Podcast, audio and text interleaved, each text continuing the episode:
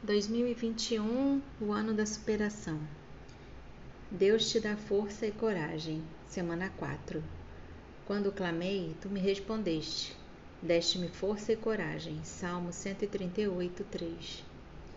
Algumas situações exigem de nós muito mais do que uma habilidade humana, porque os desgastes físico, mental e emocional são tão intensos que precisamos de força e coragem extraordinárias para continuarmos de pé. Mas isso não acontece através da nossa própria capacidade, sim através da graça de Deus, que é liberada para aqueles que o buscam com fé nas suas promessas. Temos que lembrar que Deus não nos abandona nos momentos difíceis, mas Ele mesmo nos fortalece na força do seu poder quando nos sentimos fracos e impotentes diante de alguma situação. Quando clamei, tu me respondeste, deste-me força e coragem. Salmo 138, 3. Deus ouve o nosso clamor e nos responde com o que precisamos. Davi, o homem segundo o coração de Deus, viveu momentos de angústia, mas ele cria no caráter de Deus e perseverava em fé por isso, no Salmo 18, 6, ele disse: No meu desespero clamei ao Senhor, gritei por socorro ao meu Deus. Do seu templo ele ouviu a minha voz. Minhas súplicas chegaram à presença e seus ouvidos me deram atenção. Davi não escondeu a sua angústia diante das perseguições de seus inimigos, porém ele não se deixou dominar por ela e com fé usou a oração e o louvor a Deus como armas espirituais para vencer o mal. O apóstolo Paulo foi perseguido, sofreu naufrágio, foi açoitado e preso, mas mesmo enfrentando tantas adversidades, em 2 Coríntios 4, 16 a 18, ele declarou: Por isso não desanimamos, embora exteriormente estejamos a desgastar-nos interiormente estamos sendo renovados dia após dia, pois os nossos sofrimentos leves e momentâneos estão produzindo para nós uma glória eterna que pesa mais do que todos eles.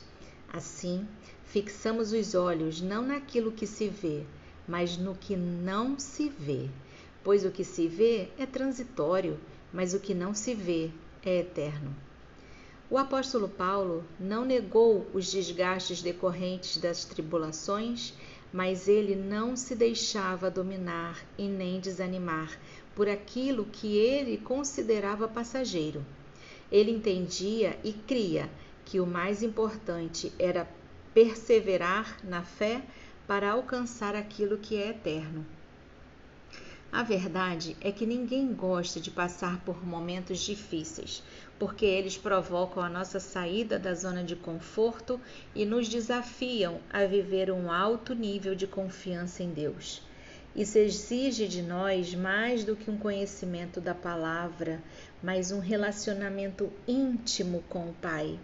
E a base desse relacionamento deve ser a confiança total em quem Deus é amoroso, misericordioso, justo, perdoador, generoso, refúgio, fortaleza, enfim, Deus é a fonte de tudo o que precisamos.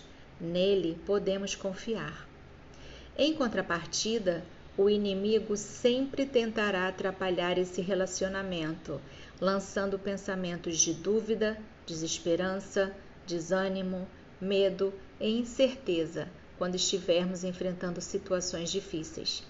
Se alimentarmos esses pensamentos, enfraqueceremos a nossa fé, que é o nosso vínculo com Deus. Quando cremos de todo o coração que, apesar das circunstâncias adversas, Deus sempre estará ao nosso lado e nos fortalecerá no processo desgastante, não desistiremos.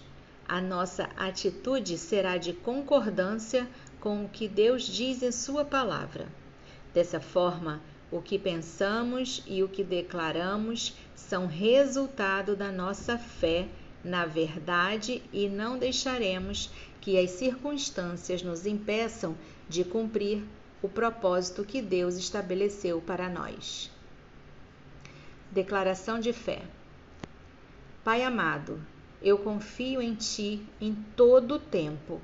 Independente das circunstâncias, eu creio que o Senhor me dá força e coragem para eu não desistir. Eu decido perseverar em fé, porque o Senhor é fiel às suas promessas e jamais me abandonará. Amém.